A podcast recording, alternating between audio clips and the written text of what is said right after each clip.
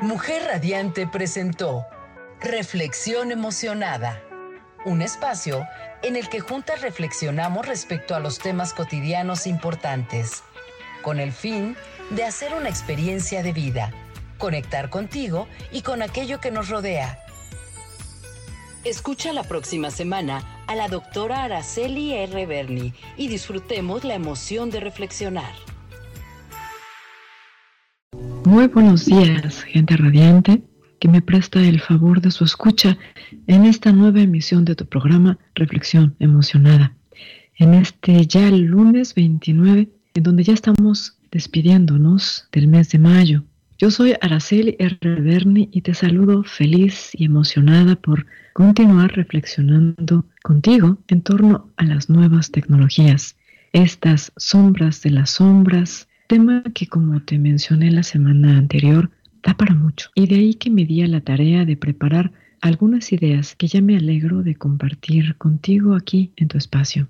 Contextualizando un poco, la semana pasada te mencionaba a un literato austríaco, Joseph Roth, cuya obra considero sumamente interesante. De verdad, es grandiosa. En esta ocasión, te decía, me referiré a algunas partes de su libro titulado El Anticristo el cual fue escrito hace 89 años, o vio la luz hace 89 años. Y curiosamente, tiene gran actualidad para el tema que nos ocupa, ejemplificando un poco el fenómeno que estamos experimentando como humanidad, que sería algo así como la cesión del propio espacio vital al así llamado mundo virtual, porque para que este mundo sea, casi, casi, casi tenemos que sacrificarnos, cederles nuestro espacio, pero nuestro espacio vital, es decir, pero, pero, pero ya más, más allá del espacio físico, estamos cediendo nuestra vida para que así esta cosa pueda ser. Pues vamos a ver cómo nos va en, en, esta, en esta ocasión con nuestra reflexión. Me refería la semana pasada al marketing o mercadotecnia como ese factor que nos orienta y nos motiva a consumir bienes y servicios. Ese factor ahora echa mano de las distintas herramientas que existen hoy en día. Y claro, la mejor herramienta, la mejor de las herramientas, es claramente el dispositivo móvil de que muchos disponen,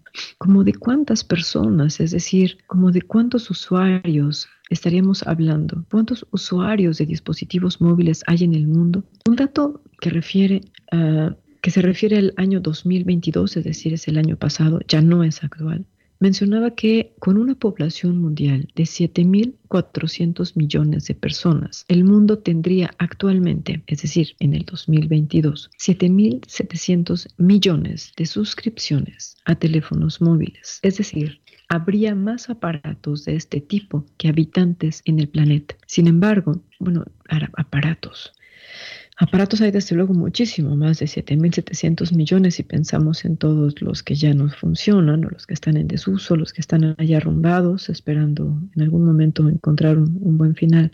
No, estos son los, los que están activos, 7.700 millones, insisto, en el año 2022. Y sí es escandaloso que haya más ah, celulares, más dispositivos móviles activos que habitantes en este mundo. Sin embargo, esto es así porque muchos de estos usuarios tienen dobles o triples números de teléfonos, contratos. Pero usuarios, de acuerdo a otra fuente, también el año 2022, cifra que obviamente ya debió haber cambiado por mucho en este valor, menciona que son 5.320 millones de personas quienes utilizan teléfono móvil, lo que entonces, insisto, 2022, equivaldría al 67% de la población mundial. Pues estos usuarios, y no, me dejarás mentir, siendo tú también parte de este 67%, yo también, nos vemos prácticamente obligados a descargar todo tipo de aplicaciones para poder acceder a ciertas actividades, muchas de las cuales están desapareciendo en el mundo real o algunas de hecho ni siquiera lo conocen porque se concibieron solo a partir de esta nueva modalidad. Los desarrolladores son cada vez más sofisticados, al grado de que mucho de lo que consumimos en línea son servicios, ya ni siquiera son productos. Y cada vez vamos cediendo más y más. Insisto, ya no se trata de el espacio vital. La sesión incluye e implica a la propia voluntad, implica a nuestras ganas, implica nuestros deseos, eso, eso que llevamos en el corazón. y que nos, que nos mueve, que nos mantiene vivos. Y todo está diseñado de tal forma que terminamos convencidos de que estas sesiones obedecen a nuestros deseos más íntimos y no a un diseño prefabricado de consumo, en donde lo único que se consume en sentido estricto es a sí mismo. No nos damos cuenta, pero efectivamente mientras más consumimos objetos, bienes, servicios, más nos estamos consumiendo a nosotros mismos, menos soplos vitales tenemos para aspirar. Te mencionaba hace ocho días que el nuevo producto de consumo se llama felicidad. Hoy en día todos quieren ser felices y muchos asumen sentir y tener aspiraciones, aunque éstas nada tengan que ver con el propio preferir, con el propio sentir y desear. Todos queremos alcanzar la felicidad, aunque poco claro tengamos qué estaríamos entendiendo o a qué se refieren estas personas con esta idea de felicidad. En realidad suena demasiado ajeno. Es como si fuera un, genérico, le llaman en, estas, en estas tiendas de medicamentos, pues la felicidad no es ningún genérico. Se supone que es algo personal, que es algo que tiene que ver con el propio corazón, con las propias entrañas. Y pues sí, todos estamos correteando en, en este mundo virtual a, estas, a esta cosa, a este producto, a esta aplicación será, que nos da la felicidad o nos la va a dar. Y, y bueno, todos, todos estamos aspirando a alcanzar esta idea, insisto, ajena de felicidad y vivimos de ajeno. Y de pronto, entonces el entorno se torna aspiracional. Lo aspiracional es aquello que puede llegar a ser y no hay que tener en cuenta si es realista el camino para conseguirlo. Es un llano querer ser vacío y estéril, que en el ámbito mercadológico es muy recurrido, pues se trata de un perfil de cliente muy rentable, ese que aspira y que compra esa idea, esa ilusión de que va a alcanzar a ser feliz. Y así entonces se cede aspiracionalmente y correteamos ilusiones y burbujas para su consumo, pues éstas prometen la felicidad, aunque no se tenga ni la menor idea de lo que ello pueda significar o implicar, porque quien está dando aquí el significado no es uno mismo. El significante, que sería esta palabra felicidad, sí lo conocemos todos, pero el significado, lo que porta, lo que transporta esta palabra, eso sí es personal. Y bueno, pues eso es lo que estamos tratando de alcanzar, aunque sea de ajeno. Con total convencimiento se mutilan muchas de las capacidades humanas para dar cabida a estas nuevas ideas ajenas que vamos a poder tener, a las cuales aspiramos, aspiramos a, tener, a, a conseguir gracias al empleo de las nuevas tecnologías. Y pues así se nos va la vida correteando estas ideas ajenas, correteando estos... Es que es, que es extraño. Sencillamente yo no me puedo imaginar cómo lo lograron, pero lo lograron. ¿Y quiénes lo lograron? ¿Quiénes son esos malvados seres que están allí moviendo quién sabe qué hilos que nos obligan a mutilar nuestras capacidades humanas, nuestras esperanzas y nuestros más íntimos deseos y nos, nos convencen de corretear estas ideas ajenas de felicidad. Suena bien extraño, ¿no crees? Bueno, vamos brevemente a, una pausa y, ya volvemos aquí para continuar enumerando algunos de los ejemplos que se me ocurran en torno a estas, estas corretizas que pegamos permanentemente en aras de alcanzar la felicidad. Ya vuelvo. Continuamos con más de Reflexión Emocionada conducido por la doctora Araceli R. Berni. Estoy de regreso, gente radiante. Aquí estamos nuevamente en, tu reflexión. Emocionada estuve buscando algunos ejemplos que, que bueno, se me, se me ocurren para, pues para poder dimensionar a lo que me estoy refiriendo.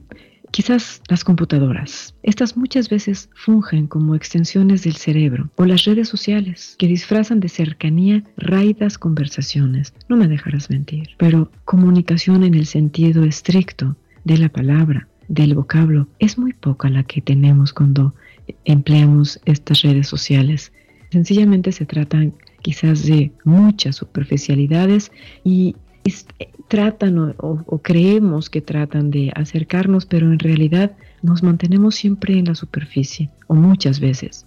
Otro ejemplo son los automóviles, sobre todo los de reciente generación. Estos amputan nuestra relación tanto con la velocidad como con el tiempo, con la distancia o con la idiosincrasia. Además, ¿no te ha pasado que cuando llegas quizás al centro comercial, lo último que quieres es estacionar el auto en el último lugar posible, quieres quedarte lo más al principio que se pueda. Por algún extraño convencimiento, se ha de buscar durante muchas vueltas, y son muchas las que se dan a veces, el lugar más cercano a la entrada, porque no se quiere caminar, o qué decir de los controles remotos de alto alcance que evitan desenajenarse de la prótesis televisión. Y ahí estamos sentados, inclusive ni siquiera estamos atendiendo al programa o, a, lo que sea que estemos viendo, un, un filme quizás, estamos principalmente más ocupados en cambiar de canal y no nos detenemos a ver algo. Sencillamente es por el gusto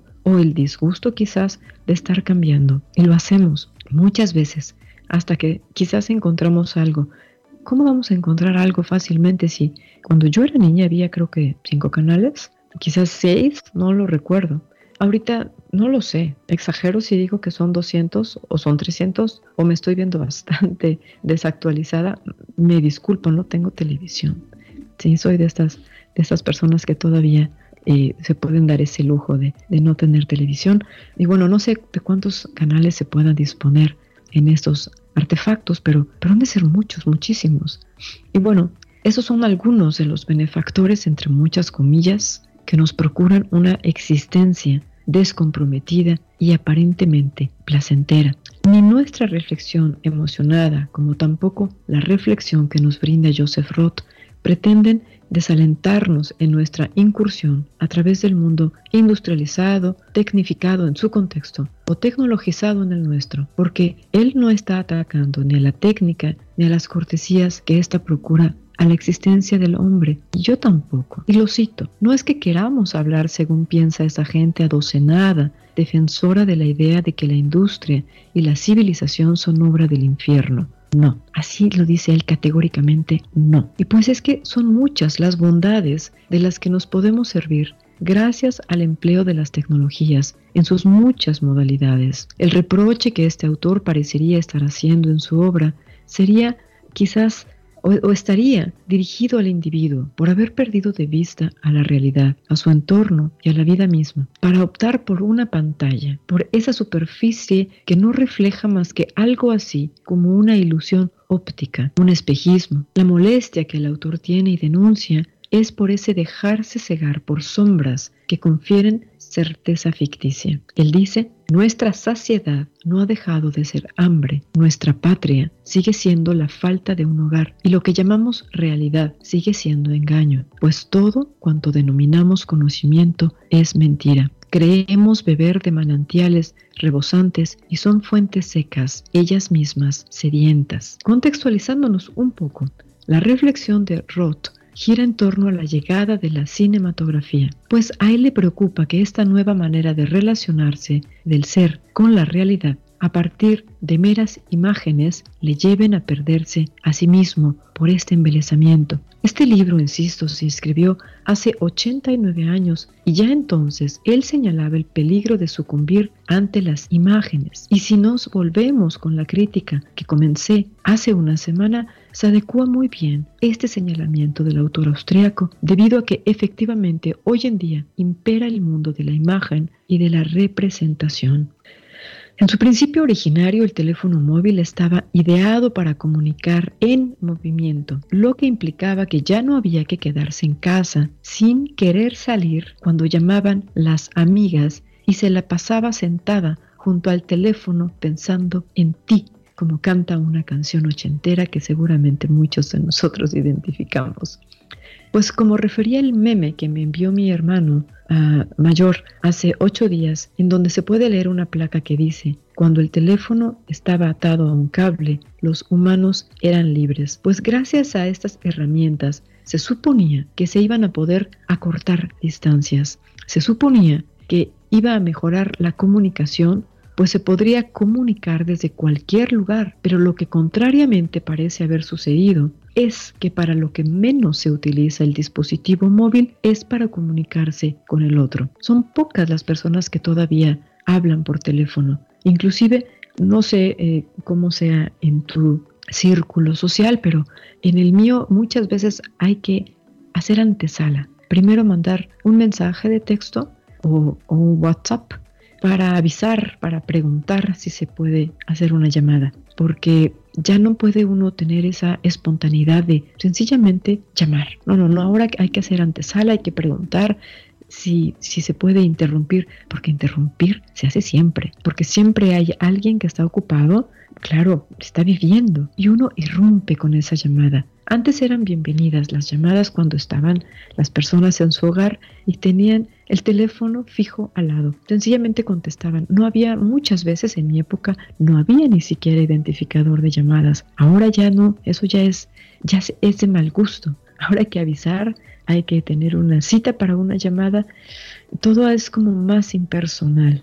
Y entonces el teléfono ahora, o este, este aparato, se utiliza para jugar, se utiliza para hacer videos, para presentarse, se utiliza para exhibirse o para tomar fotos, pero ya no para establecer relaciones de comunicación entre los humanos. Ya no hay diálogo, el diálogo ese que, que posibilitaba dar de mí y recibir de ti y así crear un, un entramado, una complicidad en la cual estas dos personas se iban entrelazando en el diálogo. Bueno, vámonos brevemente a, otra pausa, nuestra segunda pausa, y volvemos brevemente aquí a tu espacio. Continuamos con más de Reflexión Emocionada, conducido por la doctora Araceli R. Berni.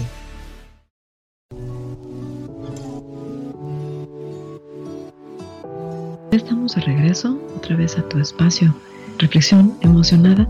Espero no estar pues, pues agobiándote con esta reflexión del día de hoy, que no es un tema ligero, no es un tema sencillo, inclusive no es necesariamente agradable, pero, pero el ejercicio reflectivo creo que es muy valioso porque precisamente nos permite quizás mirar con otros ojos estos objetos que se han vuelto parte integral de nuestra vida, los hemos integrado casi, casi a nuestro ser. Llevamos los audífonos puestos casi de manera constante para, para estar escuchando, pues yo no sé qué escuchamos. Si traemos la pantalla casi permanentemente frente a nosotros cuando no vamos manejando o inclusive habrá los ah, irresponsables que lo hagan, que vayan manejando y vayan viendo también la pantalla, pero, pero esta necesidad tan incomprensible para mí de estar permanentemente viendo el dispositivo, de verdad es que es es, lamentable. Consumimos demasiado tiempo mirando el dispositivo, con lo que necesariamente se consume la propia vida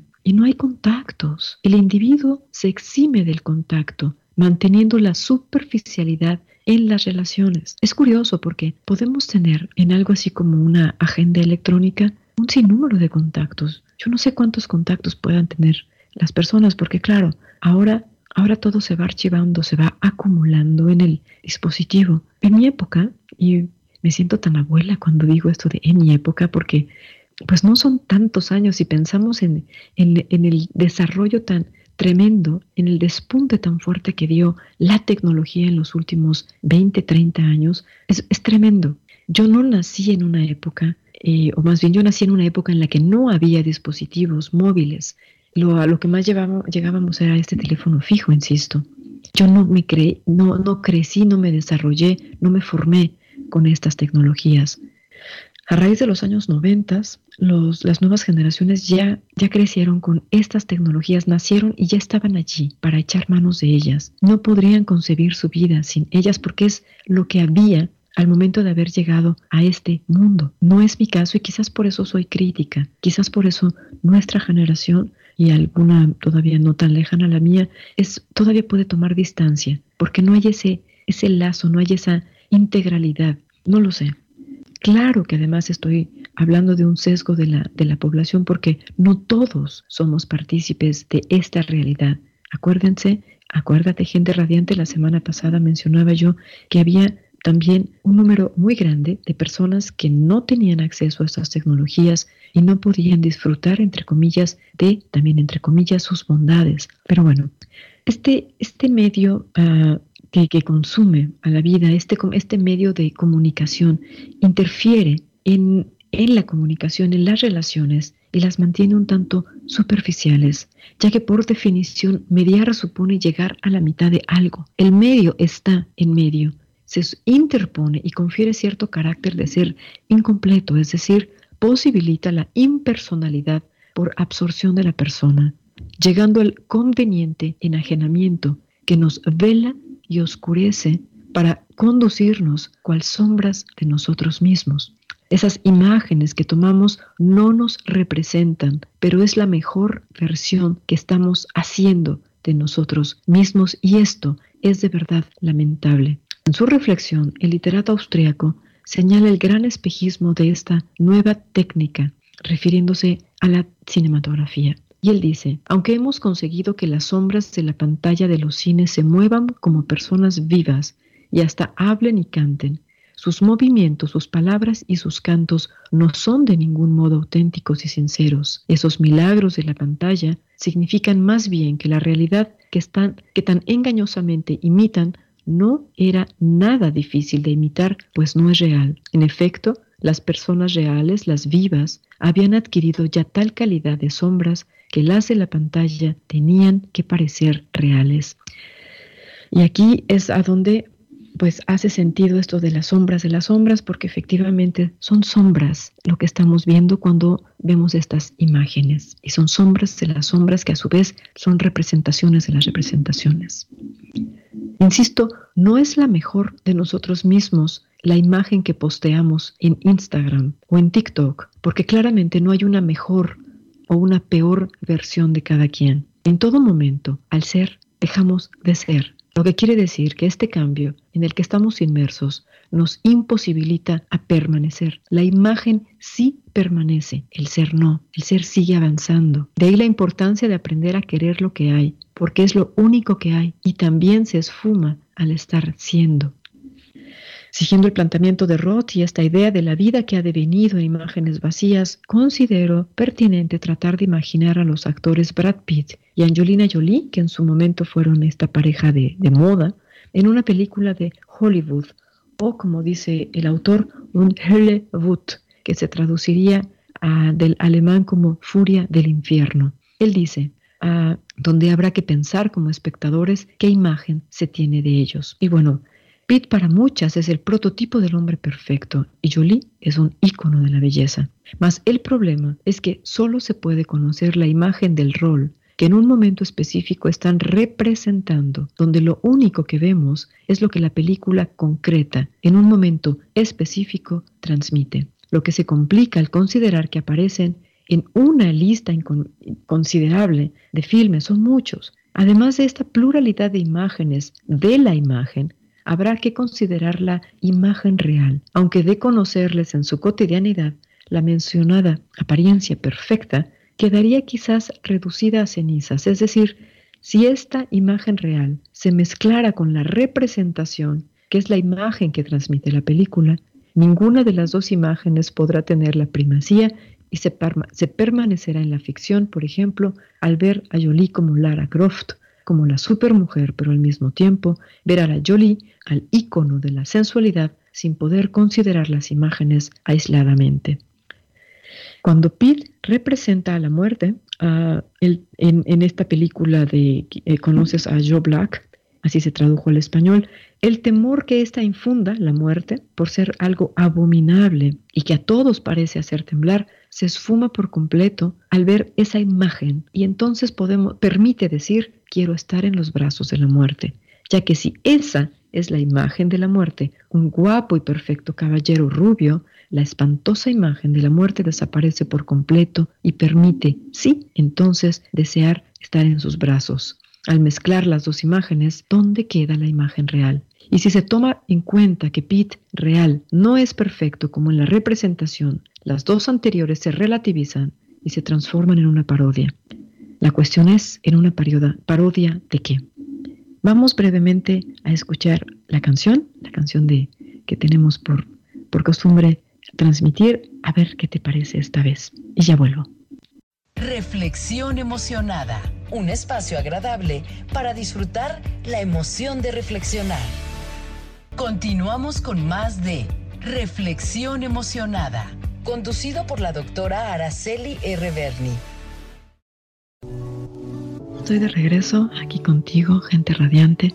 Muchas gracias por tu compañía, por, por continuar aquí conmigo en, en esta emisión de Reflexión Emocionada en tu plataforma de streaming Soy Mujer Radiante. Espero que la canción te haya fascinado, te haya trastocado, te haya, te haya llegado al corazón y algo haya por allí movido porque es una canción hermosísima. No hay texto en esta ocasión y es a propósito porque, porque creo que en esta ocasión sí, sí valía la pena solamente quedarnos con esta musicalidad que parece abrazarlo todo y permitirnos abismarnos en esta ilusión que nos da el cine porque es una película perdón, es una, canción, es la música de, una película que ahora mismo comentamos, permite nada más que vaya concluyendo con esta idea de, de la parodia, porque la cuestión es, ¿la parodia de qué? Porque no existe la imagen auténtica. Es una parodia, pero no se sabe de qué, porque no hay referente. No hay un Pid real y tampoco hay una Jolie real porque no podemos conocerlos. Entonces se tiene la sombra de la sombra. No se tiene nada y se vive, entre comillas, en un espejismo parecido al de la técnica. Y dice Roth, qué engaño, no hemos dado vida a nada, solo hemos hecho entrega, dándola nuestra sombra de la mayor parte de la breve vida que se nos otorgó. No hemos entregado vida, la hemos perdido. No hemos creado, hemos derrochado y lo hemos hecho de manera culpable, yo diría, y lo hemos hecho de manera voluntaria. Pues este engaño a fuerza de la imagen ah, lo padecemos como una inexplicable necesidad de creerlo todo. Nos aferramos a las imágenes como si fueran reales cuando son únicamente eso, imágenes, muletas, si así se quiere, muletas para la memoria, pero nada más. Por eso son valiosas las fotos. Por lo menos para mí lo son. Son muy valiosas porque yo no sé en qué momento mi memoria me va a traicionar. Ya te habré mencionado acá que tengo memoria selectiva y quién sabe cómo selecciona. Tiene sus propios criterios, y por eso son para mí importantes las fotografías, porque gracias a ellas es que, gracias a estas muletas, es que puedo recordar puedo revivir esos momentos de mi historia, de mi pasado, de mi vida. Pero las imágenes son en realidad para este pensador el mundo de las sombras. Son meros reflejos, son imágenes, árboles, personas y vidas ficticias. Aunque se tenga la incertidumbre de su certeza, se consideran más valiosas por el supuesto bienestar que provocan, por este lamentable bienestar, en palabras de Nietzsche, que enajena y aleja de la propia existencia. Pues me permití seleccionar una canción de la maravillosa película Cinema Paradiso por la fuerza de amor que la música transmite en la escena final del filme. Seguramente conoces esta película, ojalá que así sea. Si no, te la recomiendo muy emotivamente porque es una verdadera obra de arte. Y en este breve fragmento se puede encontrar en, en YouTube, en esta plataforma cuando el protagonista ya en edad adulta y habiendo triunfado como cineasta, recibe una cinta como regalo póstumo del proyectista del pueblo, Alfredo. Y mientras esta canción que escuchamos transcurre, eh, podemos ver este, este pequeño fragmento porque es la última parte, es el final de la película de Cinema Paradiso y está musicalizada con esta, esta hermosa melodía que escuchamos. Y bueno, esta cinta que recibe el protagonista, este ah, adulto, ah, consiste en la reconstrucción de los trozos de las películas que eran censurados por el sacerdote del pueblo, pues éstas podían corromper a los asistentes a, a Cinema Paradiso, que es el cine del pueblo. De ahí que el sacerdote decidía que, que, había que eliminar y destruir cualquier imagen que alterara la moral imperante en el pueblo. Y ahí lo veías mientras veía él en soledad absoluta estas, estas películas que llegaban al pueblo, con su campana señalaba en todo momento cuál era el trozo que había que recortar. Estos trozos corresponden a los besos que se daban en las películas, siendo uno de los finales más hermosos en la historia del cine. No me dejarás mentir, el hombre sentado en la sala vacía es el niño que ayudaba al proyeccionista en aquel pueblo, en aquel tiempo de su niñez. Y en la gran pantalla las imágenes comienzan a sucederse unas a otras sin ningún orden. Ante sus asombrados ojos desfilan besos, besos y más besos de cientos de películas distintas. Besos entre un vaquero y su mujer, besos entre un gángster y su chica, besos de despedida, besos de bienvenida, besos desesperados, besos hambrientos, besos escondidos, besos. Y todas estas escenas censuradas van adquiriendo una dimensión que trasciende la mera curiosidad y la película se va tornando cada vez más emotiva. Las imágenes junto al magnífico acompañamiento musical de Ennio Morricone consiguen emocionarlo todo y deja de ser una simple sucesión de escenas censurables para convertirse en un auténtico homenaje al amor y a la vida que lucha por sobrevivir. Y es que en realidad esta, esta, selección, esta, esta selección de la música fue totalmente a propósito con la intención de evidenciar que esta, estas imágenes, estas, esa sucesión de imágenes que encontramos en las en las salas de cine cuando asistimos o ahora en los dispositivos móviles, efectivamente nos pueden transportar emociones, ya sea de júbilo, de alegría, inclusive miedo. Y, bueno, paréntesis, escuchaba que, ir a ver películas o ver películas de, horror es, ayuda a bajar de peso por, por toda la, la emoción que también se desgasta cuando está uno frente a estas imágenes horrendas cierro paréntesis a, saber si sea cierto. Eh, el caso es que con esta imagen hermosa que nos presenté, quiero concluir diciendo que la tecnología y las imágenes que transporta es inocente. El verdadero peligro está en el corazón de cada quien, en la propia incapacidad de cada quien para apropiarse de la propia imagen y quererse así. Porque, insisto, no somos esta imagen fija, somos en movimiento, somos en vida. Y es lamentable que nos fijemos nosotros como imagen y nosotros a las imágenes que estamos permanentemente consumiendo porque es un consumo, es un desgaste de la propia vida. Pues se nos acabó el tiempo y como cada vez te doy las gracias por haberme acompañado con tu escucha, te deseo y nos deseo un excelente cierre de mes y un inmejorable comienzo de junio. Ya estamos a la mitad de este 2003, perdón, 2023, donde ando. Ah, me quedé con las imágenes, perdona, porque en realidad es que sí, eh, fue, fue muy bonito estar buscando la canción, fue muy bonito ver el video, ojalá puedas verlo, insisto, no para que te atrape, sino para que puedas hacerlo una nueva experiencia de vida. Y, y te doy las gracias, soy Araceli Reverni Gracias de verdad por el favor de tu escucha en esta emisión de tu programa Reflexión Emocionada. Nos escuchamos el próximo lunes 5 de junio aquí en tu emisora Soy Mujer Radiante. Me despido y te digo gracias y hasta pronto. Y como cada vez te digo, considera emocionarte con lo que sea que decidas hacer. Chao, chao. Mujer Radiante presentó Reflexión Emocionada, un espacio en el que juntas reflexionamos respecto a los temas cotidianos importantes, con el fin de hacer una experiencia de vida, conectar contigo y con aquello que nos rodea. Escucha la próxima semana a la doctora Araceli R. Berni y disfrutemos la emoción de reflexionar.